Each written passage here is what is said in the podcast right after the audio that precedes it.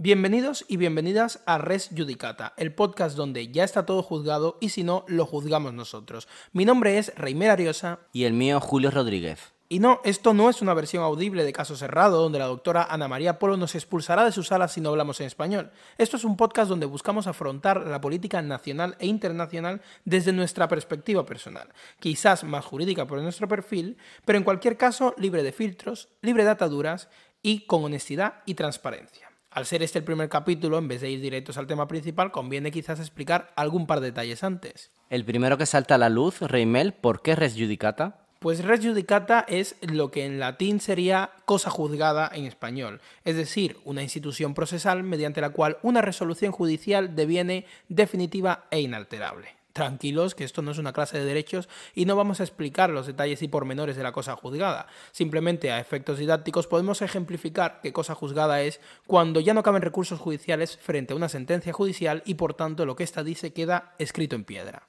Como se verá, tanto Rimel como yo somos abogados, podremos hablar de esto, nos gusta mucho nuestra profesión, estamos especializados en Derecho Internacional, llevamos litigación y además nos gusta la política, que es otra de las pasiones a las que acompañaremos este podcast, con lo cual hablar de política siempre será un plus.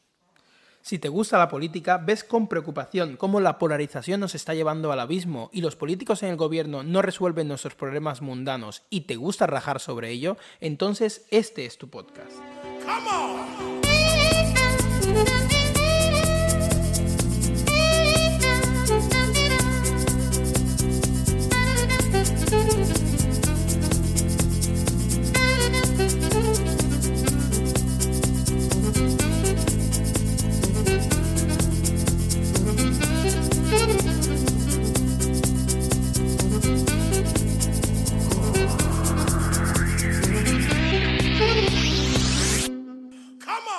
Nuestro objetivo con este podcast es ir tocando un tema cada vez. Nos parece la forma más organizada y sesuda porque al final muchos temas van a requerir un estudio previo.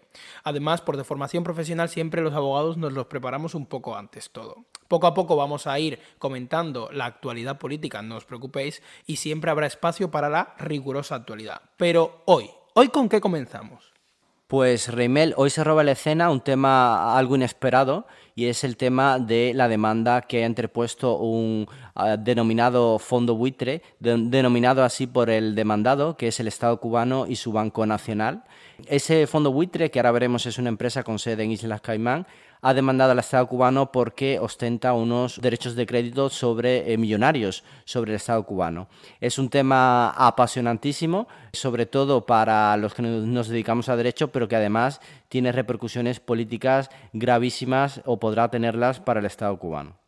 Sí, eso es. Además, yo creo que es importante entrar a hablar de esto porque si ya de normal eh, las noticias eh, sobre asuntos jurídicos, sobre asuntos judiciales, se informan mal porque eh, suelen cometer muchos errores e imprecisiones a la hora de redactarlas, ya cuando introducimos en el panorama a Cuba, un país absolutamente incómodo para el panorama internacional a la hora de emitir juicios de valor, entonces ya apaga y vámonos. Vamos a estar viendo noticias imprecisas, noticias incorrectas y, sobre todo, noticias falaces. Además, estamos hablando de un asunto muy complejo. Nada más y nada menos que ocho días de vistas se esperan para, este procedimiento. Así que yo diría que lo primero vamos a poner en antecedentes. Como ha, como ha dicho Julio, eh, la compañía CRFI Limited, CRF Limited, eh, una sociedad registrada en Islas Caimán, se dedica efectivamente a eh, fondos de inversión, a fondos de capital riesgo, lo que comúnmente o vulgarmente llamamos fondos buitres. Y en el año 2016 adquirió 189 millones de euros de deuda pública cubana y posteriormente en el año 2017 1.200 millones de euros. Es decir, esta compañía ha adquirido ya 1.389 millones de euros. Sin embargo, la parte que ahora nos interesa son 72 millones que adquirió del Banco Industrial y Comercial de China, el ICBC, mediante una operación de cesión de créditos. Con base a estas deudas que habrían nacido en 1984, cuando Fidel Castro aún vivía, el fondo ha interpuesto una demanda contra el Banco Nacional de Cuba en su condición de deudor prestatario y contra la República de Cuba en su condición de avalista, reclamando el pago de las cantidades.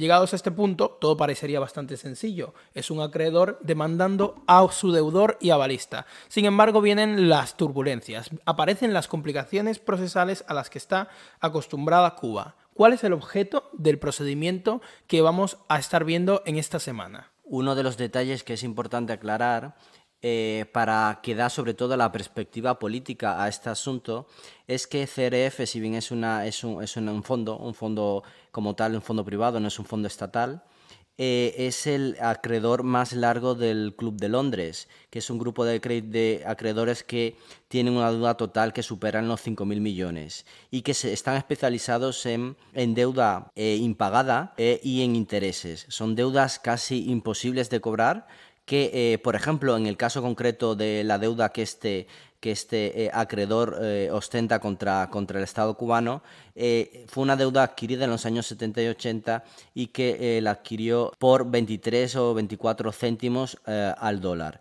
Con lo cual es una deuda del Estado cubano que viene muy de atrás que el Estado cubano ha sido incapaz de ir negociando con sus acreedores del Club de Londres y que en este caso una empresa eh, privada especializada en este tipo de inversiones eh, sobre deudas muy, muy, eh, de mucho riesgo ha decidido comprar y ante la falta de voluntad de, de pago de Cuba, pues ha querido demandar al Estado cubano. Sí, y es que Cuba es muy reacia a negociar sus deudas. Hay eh, antecedentes, eh, pero sin necesidad de entrar a debatirlos ahora, eh, basta con señalar que, como bien se ha dicho, la deuda viene de los años 80 y ha estado impagada todo este tiempo, lo cual significa que actualmente hay más intereses que el, monto principal de la deuda en lo que conforman estos casi 100 millones de euros. además, em, yo creo que es importante reseñar que el objeto de estas vistas que vamos a estar viendo a lo largo de esta semana y que se estimaban que iban a durar ocho días, es que no se está juzgando el fondo del asunto, es decir, no vamos a ver un pronunciamiento judicial sobre si se debe devolver la deuda o no al fondo, eh, el CRF eh, fondo este, sino que lo que vamos a ver es una discusión sobre la jurisdicción. Lo que, está, lo que se está juzgando esta semana es primordialmente la jurisdicción inglesa para conocer del fondo del asunto. Es decir, se está discutiendo si los tribunales de Londres son competentes para conocer de la existencia de la deuda y, en su caso, condenar a Cuba.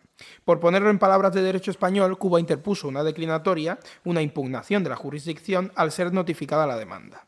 De hecho, la convocatoria de la vista se llama Hearing for the Determination of the Defendant's Jurisdiction Challenge. Una peculiaridad, por cierto, para dar una notación curiosa de derecho comparado, es que en el procedimiento declinatorio inglés en realidad se discuten cosas que van bastante más allá de la jurisdicción. Por ejemplo, se, se va a discutir sobre la validez de la sesión de los créditos que da lugar al procedimiento, se va a se va a discutir sobre la eh, inmunidad de jurisdicción que pretende Cuba alegar que goza. También se va a discutir sobre la práctica correcta de la notificación de la demanda y de la notificación, perdón, y del emplazamiento a la demandada. Así que aunque lo llamemos vista para una declinatoria, por ejemplo, en realidad estamos a una mini audiencia previa eh, de lo que sería el procedimiento ordinario en España. Mini audiencia previa en tono sarcástico porque son ocho días de audiencia previa. De manera que aunque hablemos coloquialmente de juicio, ocho días de juicio, en realidad tenemos que ser conscientes de que efectivamente no se está realizando un juicio sobre el fondo, sino un juicio sobre cuestiones netamente prejudiciales, sobre la legitimidad del demandante, sobre la jurisdicción de la Corte y sobre la adecuada eh, persecución, sobre el adecuado respeto de los criterios procesales para la notificación y emplazamiento de los, demanda, de los, de los demandados. Perdón. Y esto es un matiz muy importante eh, que Julio además compartirá conmigo, porque Cuba tiene su bastión de defensa precisamente en sede prejudicial. Yo creo que conviene aquí em, traer a colación el procedimiento de Santa Lucía LLC en su demanda contra Meliá Hoteles en Palma de Mallorca, aquí en España, porque nuevamente en sede prejudicial es que Cuba encuentra su mayor defensa, intentando evitar, mediante todas las herramientas procesales a su alcance, que se produzca el juicio sobre el fondo. Pues eh, Reimel, en efecto, estas son las cuestiones que se van a estar dirimiendo, en, sobre todo en los primeros días del juicio. En efecto, Cuba eh, sostiene, además de eh, oponerse a la jurisdicción del tribunal inglés, eh, básicamente lo que Cuba dice es que eh, el origen de la deuda em, em, le pertenece al Banco Nacional de Cuba eh, y al Estado cubano, pero como es anterior a 1997, año en el que Banco Nacional de Cuba sí que ejercía funciones de Banco Central, a partir de ese momento ya ah, no es el, titular de la deuda y por lo cual no le pueden demandar, con lo cual el, procedimiento no debería de, seguir, no solo porque el tribunal inglés no tiene jurisdicción, sino porque CRF no puede demandar al Banco Nacional de Cuba ni a Cuba porque es deuda pública. Justo de esto quería, eh, quería hablar yo ahora, eh, básicamente de, los puntos de defensa en materia de la inmunidad de jurisdicción que está alegando Cuba. Eh, yo creo que los puntos de defensa los podemos dividir en dos. El primero es el más general de todos y afecta a esto que acaba de comentar, de comentar Julio. básicamente se refiere a la categoría en la que podemos colocar la deuda o las actuaciones del Banco Nacional de Cuba. Em, la defensa de Cuba alega que hasta el año 1997, como acaba de decir Julio, el Banco Nacional no era simplemente un banco comercial, sino que era la institución financiera pública del Estado. Es decir, tenía plena capacidad para actuar por nombre y por cuenta de Cuba y por tanto eh, sus actuaciones podrían ser eh, soberanas y, categorizadas como acti iure imperi, que gozan de inmunidad de jurisdicción eh, acorde a la eh, State Immunity Act de 1978 de Londres.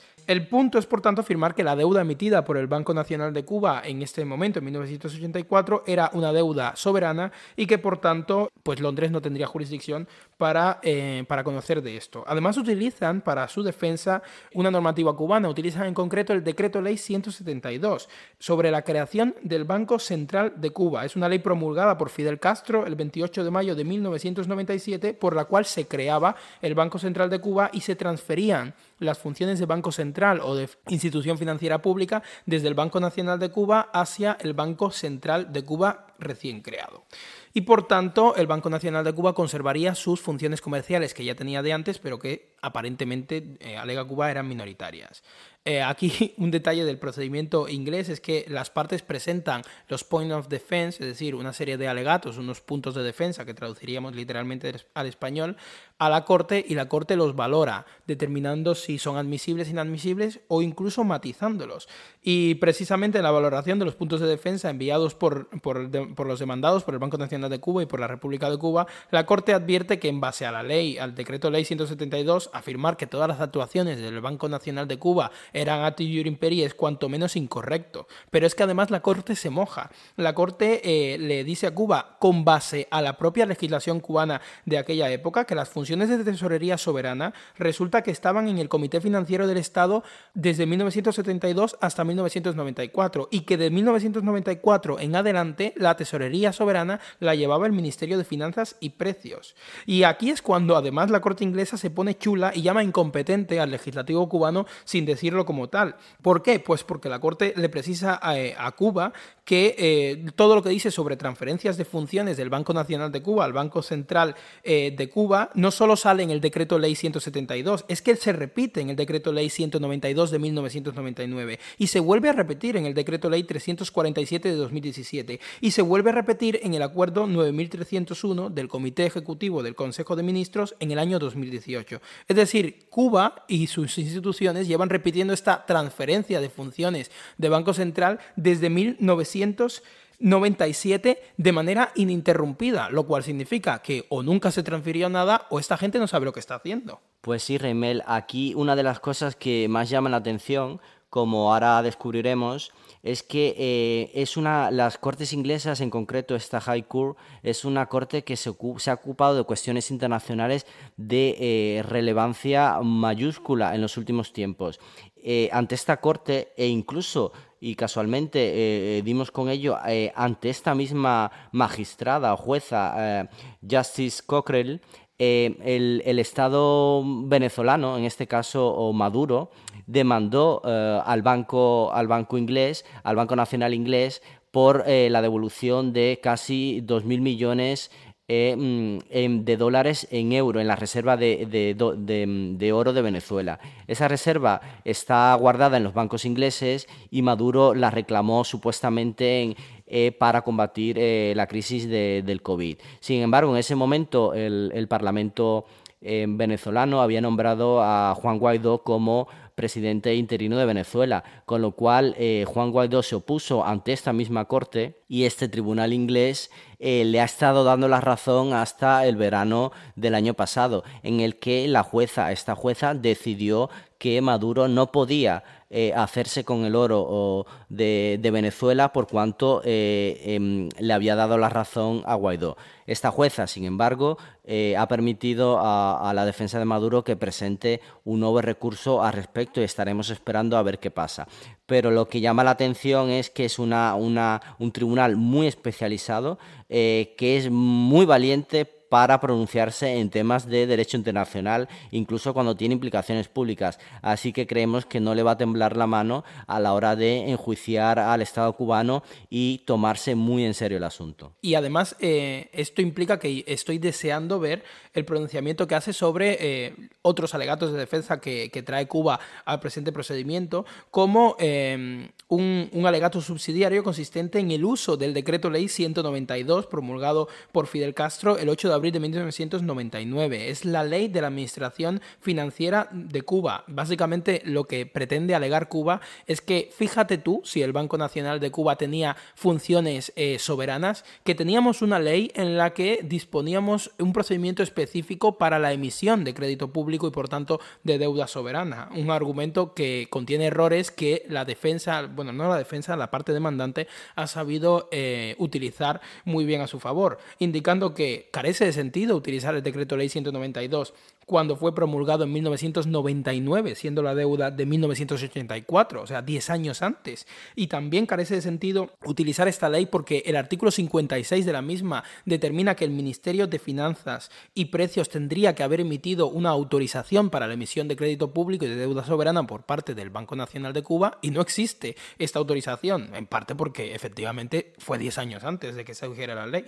Pero bueno, en esto estamos y en estos días eh, de vistas eh, las partes van a eh, harán sus alegatos de forma oral, presentarán las pruebas eh, que entiendan oportunas para defender o atacar la jurisdicción inglesa y veremos qué tiene que decir eh, las cortes londinenses al respecto. Esperemos que admitan la jurisdicción y continúe juzgándose el asunto. Pero hay un tema en concreto que, creo que, que, ha resonado un poco y además sería interesante tratar, que son los costes del procedimiento. Eh, cuéntanos, Julio, que, estás más empapado de, los costes. Eh, ¿Cuánto está costando todo esto? Pues bien, al parecer el, Estado cubano, eh, punto de partida, el Estado cubano sostenemos es un Estado dictatorial que carece de toda legitimidad democrática. con lo cual estamos hablando, cuando nos referimos al Estado cubano, estamos, estamos hablando de la dictadura que vige en Cuba, el Partido Comunista que controla eh, eh, el poder en Cuba. El Estado cubano o el Partido Comunista eh, no está escatimando recursos para defenderse ante el tribunal inglés. Esto es bastante notorio, sobre todo dada la, mm, la crisis de proporciones bíblicas que Cuba lleva enfrentando más de 60 años. se han gastado desde 2020 año en que empezó, digamos, el, procedimiento, se han gastado eh, aproximadamente eh, eh, 2.600.000 eh, dólares americanos. Esto es lo que se habría gastado Cuba en defensa. La defensa de Cuba es, es la firma, sobre todo, PCB Beer LLP y los abogados Alison McDonald, Anton Dudinock y Mar Belcho. Estos abogados, sobre todo la primera, Alison McDonald, es King's Counsel, que son abogados que han destacado por excelencia en la abogacía. Eh, sin duda, hablando de una compañera, eh, los máximos respetos. Em, lo que viene, lo que no niega es que Cuba eh, la está pagando de manera sustanciosa, con lo cual el dinero no va a faltar.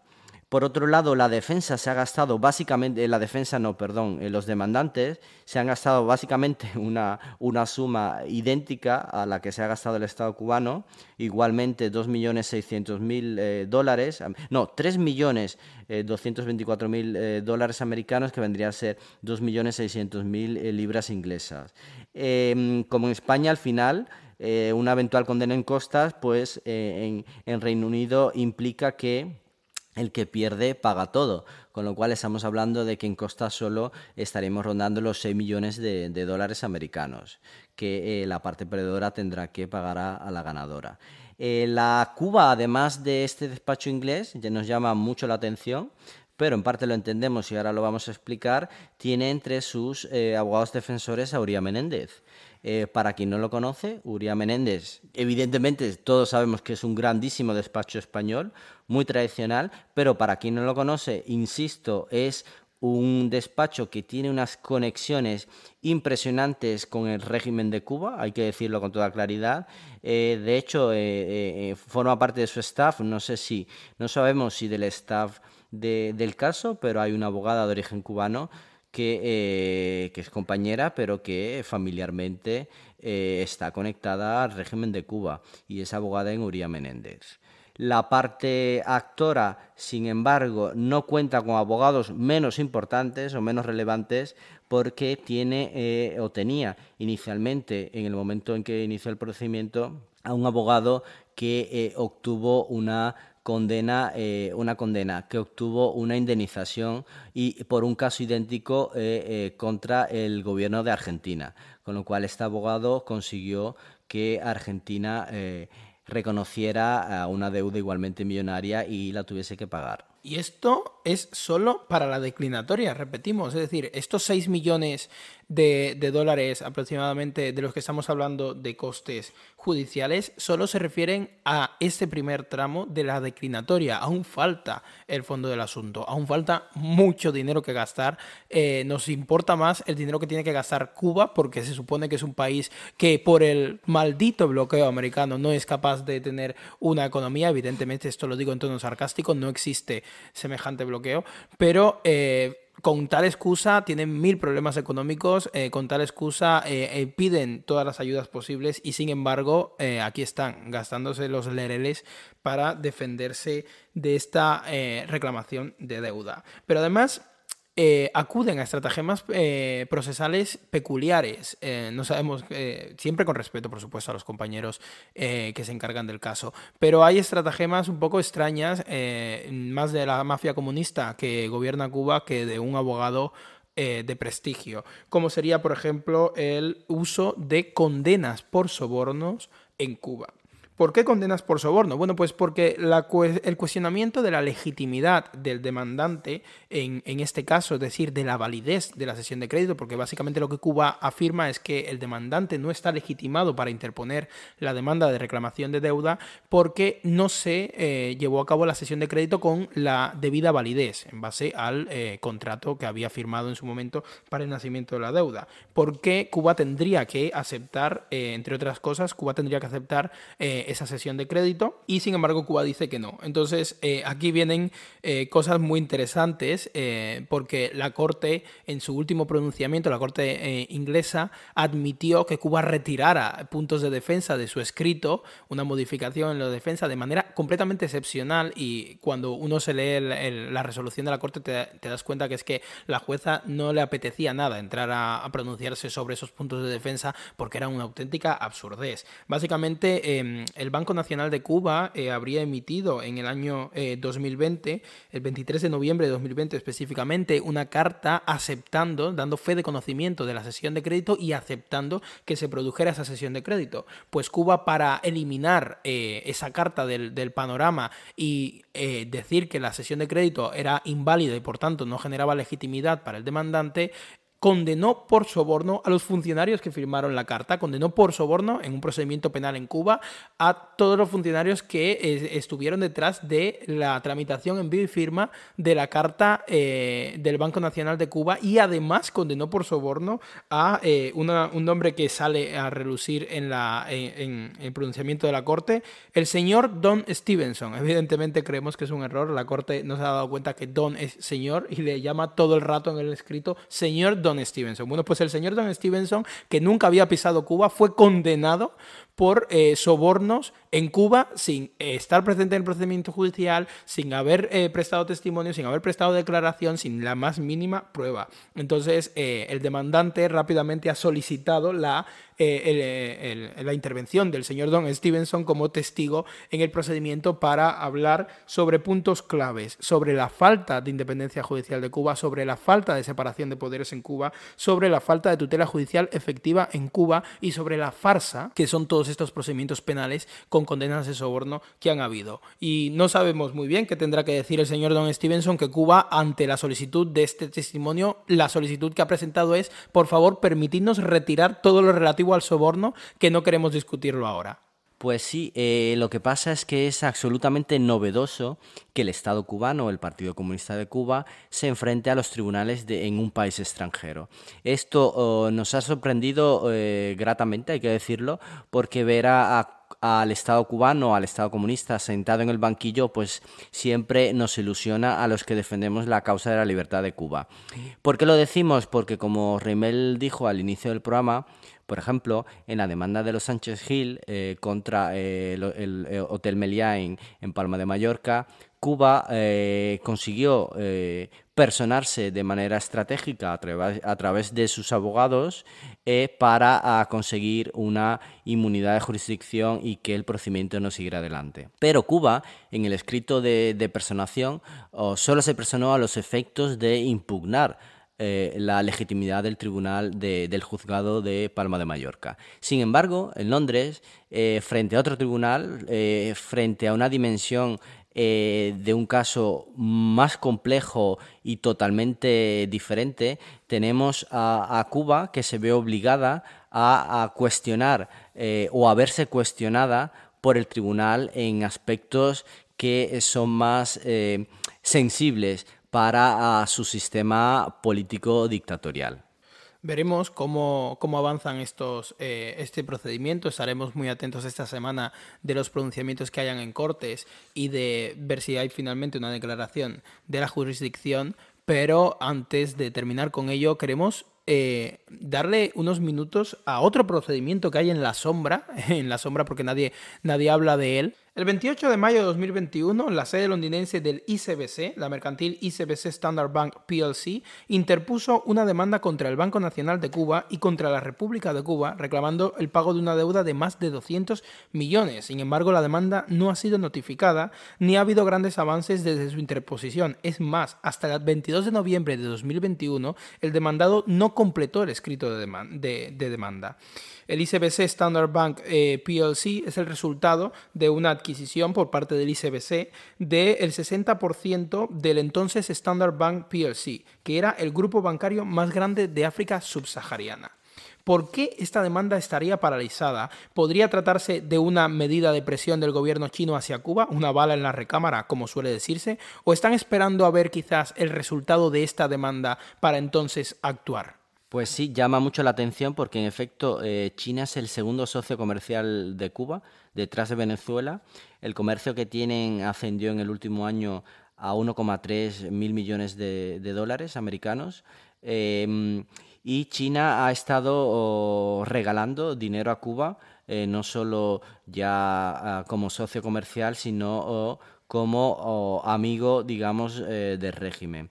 el último regalo fueron 100 millones después de, la gira del dictador Díaz Canel eh, y China eh, se ha posicionado con cada vez mayor fuerza en el, eh, en el mercado cubano. De hecho, Cuba forma parte de la iniciativa ah, de em, One Road, One Belt, el, em, que lleva a que China ha llevado a, toda, a todo el mundo. la ruta de la seda, conocida como la ruta de la seda. Eh, además, eh, casualmente, o bueno, no, por, la amistad histórica que, que, los une eh, a, los, a los partidos comunistas de ambos países, Cuba tiene, y, hace mucho reír, tiene la calificación de buen hermano, buen, buen camarada y buen amigo, en el, oficialmente por el Partido Comunista Chino. Eh, por lo tanto, eh, que un banco inglés controlado por un banco chino presente una demanda que no solo reclama 200 millones de, dólares, sino además mil millones en intereses, eh, resulta muy casual. Y que esa demanda, por el momento, esté paralizada, Cuba no, no consta ni tan siquiera como con un abogado defensor en el procedimiento. Llama también la atención si es que China se está esperando al resultado de este procedimiento o, y quiere mantenerse agazapada ah, para ver si eh, le conviene hacer presión, eh, digamos, de manera ah, oficial eh, a través de esta demanda o esperarse a los resultados del tribunal.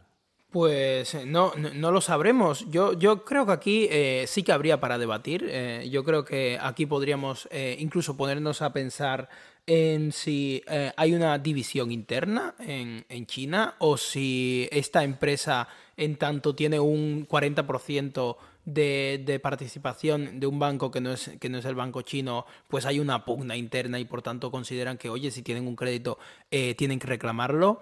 O a lo mejor también puede ser que China tiene un plan a largo plazo eh, con, respecto a estos créditos y, tener eh, a lo mejor hay una eh, tener a lo mejor un, un, derecho a futuro. Un poco sí que habría para debatir sobre por qué un banco controlado mayoritariamente por un banco chino interpone esta demanda, ¿por qué queda esta demanda paralizada? La interpone después, ¿eh? porque la demanda que está actualmente tramitándose se interpuso en 2020. Esta se interpone, esta segunda de la que hablamos, se interpone en 2021. Entonces la interpone después, la deja paralizada y eh, pues, ¿qué sucede ahí?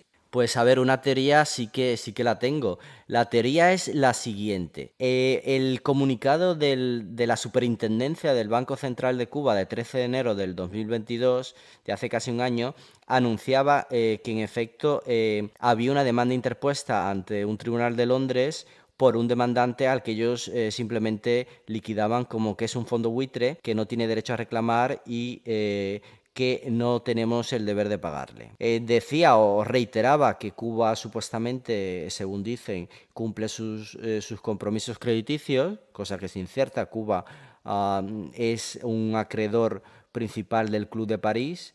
Eh, Cuba le debe solamente a China a 4.500 millones eh, en deuda que China ha ido condonando a lo largo del tiempo. Le debía igualmente a Rusia alrededor de 20.000 millones que Rusia ha ido condonando con el tiempo y además a los gobiernos europeos. ¿Qué pasa? Que en ese mismo comunicado eh, esta superintendencia ah, asegura que Cuba cumplirá en todo caso se personará y eh, se defenderá de la mejor manera posible en el procedimiento. Y claro, eh, nosotros, o me pregunto yo, ¿por qué Cuba tiene que acudir a un tribunal internacional? ¿Por qué el Estado cubano acude a un tribunal eh, para impugnar la jurisdicción, pero además para entrar a debatir muchos aspectos que probablemente eran conscientes después del caso venezolano que se iba a producir. Y sobre todo, ¿qué, les, qué, los, qué los aboca, qué los, que los, eh, los presiona a intervenir. Pues aquí eh, la influencia china, eh, en concreto de este banco ICBC, es, es, fundamental, porque no es, que, no es solo que ICBC haya interpuesto una segunda demanda contra el Estado cubano para reclamar esos 200 millones y esos mil millones en intereses por deuda que ostenta contra, contra, ese, contra ese gobierno deuda que ostenta su banco inglés, pero que es, es chino, es controlado por los chinos. Sino que además ICBC le vendió, le vendió los, eh, la deuda que ostentaba contra Cuba o parte de la deuda a CFR, que es la empresa, el fondo, que sí que está demandando a Cuba, incluso antes de que ellos lo hicieran, y que, eh, cuyo procedimiento eh, está, es del que, estamos, del que estamos hablando. Con lo cual, China, de manera indirecta, uno se asegura que alguien interponga un procedimiento por cuenta de ellos, y por si acaso, además, abre un segundo procedimiento que queda a la espera del primero. ¿Y cuál es la teoría? La teoría es que el Estado cubano, sabemos todos, o los que seguimos de cerca Cuba, es un Estado fallido. Cuba no puede hacer eh, frente a sus deudas. Eh, el Partido Comunista es incapaz de gestionar la economía del país, una, una economía centralizada por más de 60 años, que no produce, no produce recursos. Eh, los hoteles en Cuba, hoteles sobre todo españoles, hoteles europeos de cadenas alemanas, están vacíos por la crisis de la pandemia del COVID que Cuba no ha conseguido revertir.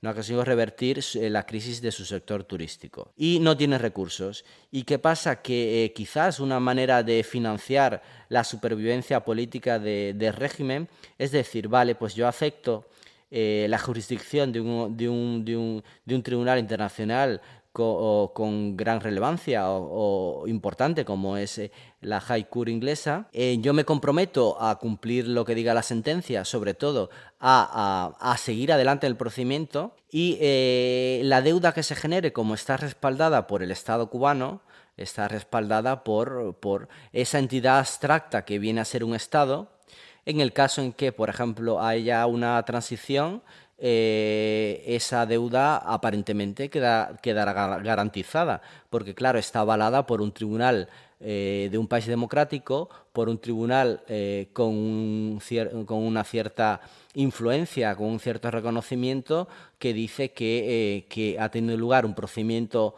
justo, imparcial, donde las partes han tenido la posibilidad de, defenderse y ha perdido el Estado cubano. Entonces, esa, esa, esa, esa sentencia, en algún momento, quien ostente esos derechos que le confiere, pues pretenderá ejecutarla, quizás, contra un futuro gobierno cubano democrático. Y se asegurará de no perder todo el dinero que le han estado regalando a la dictadura por más de 60 años y que eh, pretenden que el pueblo cubano pues sea codeudor o único deudor de los desmanes del comunismo en Cuba. No sé si es una teoría un poco fantasiosa, eh, no sé mi eh, Reymel, mi compañero en este, en este podcast, qué opinará al respecto. Yo, yo considero que sí que efectivamente eso es un punto, no sé si, si necesariamente cierto, pero desde luego a valorar, sobre todo por, por aquellos cubanos que estamos eh, luchando eh, a día de hoy